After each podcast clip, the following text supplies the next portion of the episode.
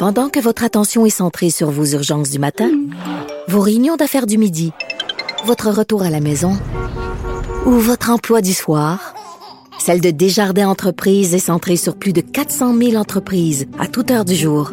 Grâce à notre connaissance des secteurs d'activité et à notre accompagnement spécialisé, nous aidons les entrepreneurs à relever chaque défi pour qu'ils puissent rester centrés sur ce qui compte, le développement de leur entreprise.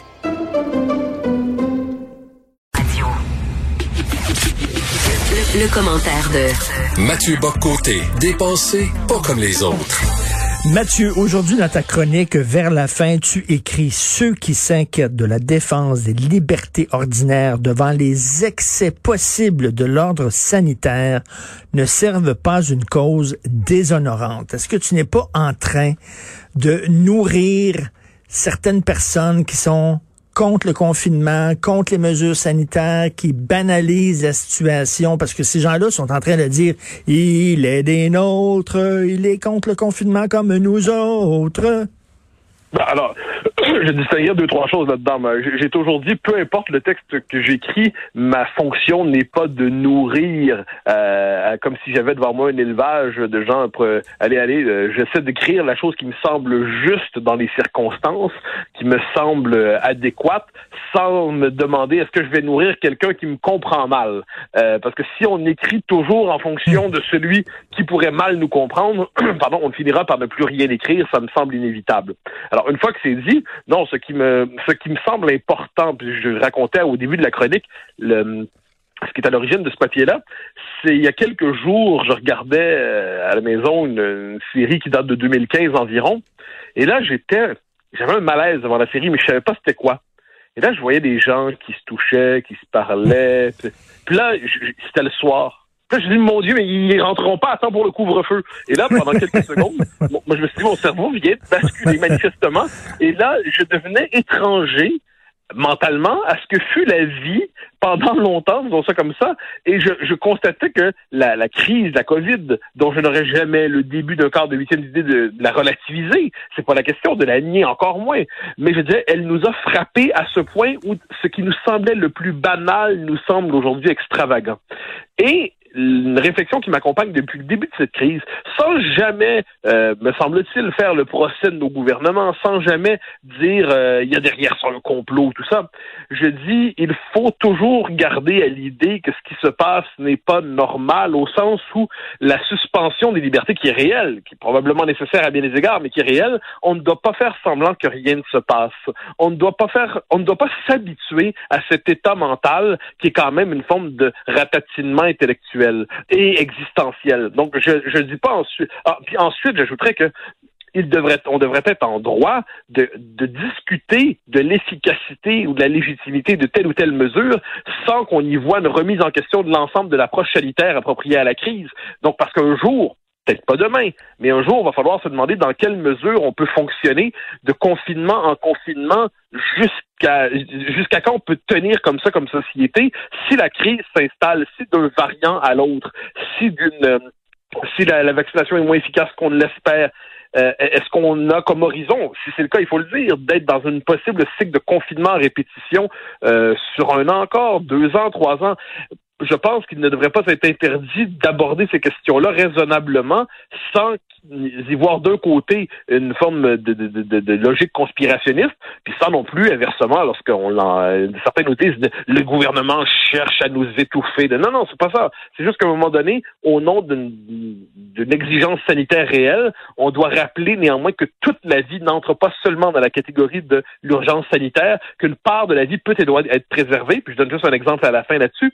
Euh, pour moi, là, il y a la question du couvre-feu qui on va on va reparler d'ici quelques jours, peut-être à peu près une semaine et quelques. Euh, est-ce qu'il est légitime de dire, bon, mais dans certaines régions, l'épidémie est sous contrôle? Mais est-ce qu'on peut suspendre le couvre-feu dans les régions où l'épidémie est sous contrôle? Ou est-ce qu'on a une conception quelque peu désincarnée de la solidarité nationale? Eh bien, euh, à Côte-Nord, en Gaspésie, euh, on peut faire la liste des régions, eh bien, euh, ils doivent vivre au rythme des, des, des, quartiers montréalais les plus touchés. Je pense qu'à un moment donné, la suspension des libertés doit être provisoire, elle doit être temporaire, ce qui ne veut pas dire qu'elle n'est pas nécessaire, mais elle doit toujours s'accompagner d'une certaine remise en question. Écoute, je suis déçu parce qu'en début de chronique, tu n'as pas dit euh, que, que ta chronique était diffusée à partir d'un territoire Mohawk non cédé. Faut que tu dises ah! ça, Mathieu. non, ça c'est important, ça de dire ça. Alors, je, je, prends le relais de la chronique de notre ami euh, Joseph Pacal, chronique qui, était, qui est parue hier, si je ne me trompe pas, euh, où il remettait en question, il rappelait une chose premièrement, c'est que tous les historiens sérieux, et il y en a encore, peu importe leur préférence idéologique, reconnaissent que l'idée de Mohawk comme territoire Mohawk non de Montréal, dis-je, comme territoire Mohawk ou autochtone non cédé, ne tient pas. Ça ne fonctionne pas. C'est objectivement faux. Et là, la question que Joseph Facal se demandait, c'est comment expliquer que tant de gens, euh, néanmoins, dans nos élites, surtout nos élites politiques, idéologiques, euh, intellectuelles, s'y rallient? Et là, il y a deux choses là-dedans. Il y a ce qu'on pourrait appeler, il y a, deux, me semble, en fait, trois volets d'explication. Le premier, c'est, ben, ça suppose que fondamentalement, la présence européenne en Amérique depuis 1492, 1534 ensuite, 1608 pour Québec, est fondamentalement illégitime. Donc, la simple présence européenne en Amérique est illégitime. De ce point de vue, on doit considérer à jamais que ce qu'on appelle, ce qu'on veut nous faire appeler l'île de la Tortue, hein, le nom que certains donnent à l'Amérique, l'île de la Tortue est un territoire non cédé à, l'homme blanc venu d'Europe. Bon, alors si c'est le point, si c'est la question, eh bien, il va falloir qu'on nous explique comment on doit fonctionner avec la machine à rembobiner l'histoire. Euh, est-ce que est-ce que la Gaule est un territoire non cédé aux Romains? Euh, Ce serait intéressant de le savoir. Euh, est-ce que la Kabylie est un territoire non cédé aux Arabes? C'est une question qu'on pourrait poser aussi. On peut remonter ça à loin quand même. Ben oui. Deuxième élément, qui me semble important, c'est la puissance de l'intimidation idéologique. C'est-à-dire, on comprend aujourd'hui que beaucoup de gens voient très bien que certaines de ces, thèses-là sont fondamentalement fausses, mais le prix à payer pour s'y opposer est tel, les injures à répétition colonialistes, ou il y en a d'autres. Hein. Par exemple, si j'affirme les hommes n'ont pas de menstruation, les femmes en ont, pour quelques-uns, je tiens un propos haineux en ce moment. Je viens de tenir un propos haineux. C'est quand même, si je dis les hommes et les femmes ne sont pas interchangeables, l'homme n'est pas une femme, la femme n'est pas un homme, euh, et l'identité sexuelle n'est pas purement un choix, elle s'ancre aussi dans, dans la nature. Si je dis ça, là, ce qui ne veut pas dire qu'il n'y a pas des situations d'exception, ce qui ne veut pas dire qu'on peut s'ouvrir aux situations d'exception. Quand je dis ça, ce sont des propos haineux pour certains. Et donc la peur de se faire traiter de propos haineux, eh bien, en amène plusieurs à décider de raser les murs. Et troisième élément qui me semble important, je pense que c'est aussi un effondrement de la culture générale. C'est-à-dire quand la culture générale s'effondre, quand la culture historique s'effondre, il y a toutes les manipulations idéologiques sont possibles. Et je pense que c'est ce qu'on voit sur la question de Montréal, territoire autochtone ou Mohawk non cédé.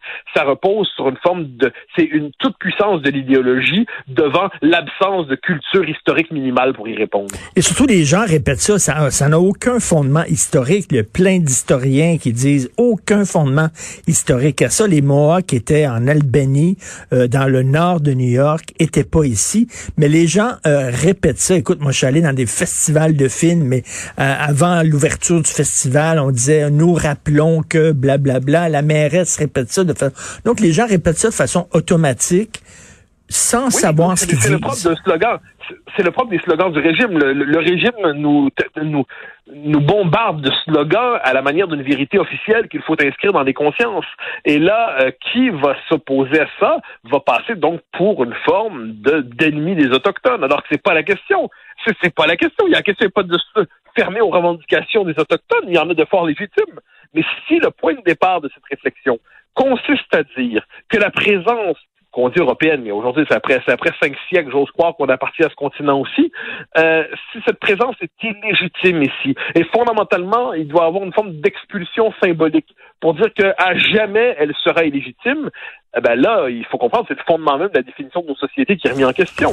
Euh, et c'est un peu ça l'enjeu aujourd'hui. Quand on a décidé, par exemple, qu'on reconnaisse, par exemple, aux, euh, aux nations amérindiennes un, rôle euh, dans la, la construction euh, du Canada, c'est-à-dire quand on décide de penser le Canada d'aujourd'hui, dire qu'il faut une place aux Amérindiens, très bien, ça va de soi quand on nous dit qu'il n'y a que les Premières Nations et que les peuples fondateurs, donc les Anglais, les Français, n'existent plus. Nous sommes tous des immigrants sauf les Premières Nations. Euh, ou les premiers peuples, comme on dit aujourd'hui. Alors c'est différent, ça. Ça consiste plus à s'ouvrir aux autochtones. Ça consiste à nous, expliquer que les peuples qui ont quand même fondé au sens d'un État, au mm-hmm. sens d'une société moderne, au sens de non pas seulement un territoire éternellement présent, mais à la manière de pays construit, tout ça, donc des fondateurs. Eh ben, et ça, il n'existe plus. Nous sommes tous des immigrants. Ça, donc l'enjeu, c'est la définition même de nos sociétés. Est-ce qu'on peut affirmer ça sans aujourd'hui euh, subir les foudres idéologiques de, de, de, de minorités militantes euh, très violentes symboliquement, qui travaillent à détruire les réputations.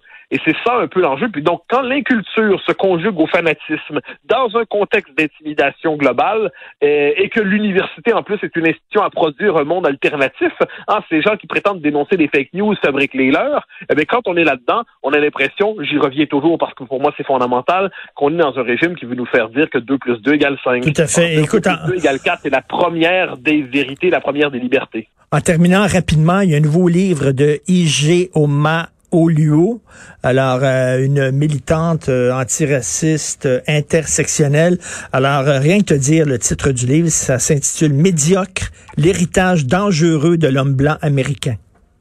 Faut le faire. Je, tiens à préciser que ce n'est pas du racisme, c'est même de l'antiracisme, car s'en prendre à l'homme blanc, le détester pour ce qu'il est, détruire sa blanchité, tuer le vieil homme blanc en lui, c'est de l'antiracisme, c'est pas du racisme. Mais si tu dis le contraire, c'est que t'es raciste, mon Richard. Ah ouais, alors toi et moi, nous sommes médiocres qu'on se le dise. En plus, en plus, médiocre et raciste, hein, on accumule de ce point de vue les tares du point de vue du régime. Ça va bien. Oui, oui, on va se promener avec un t-shirt en écrivant Je suis un homme blanc hétérosexuel, kick my ass. Merci beaucoup, Mathieu.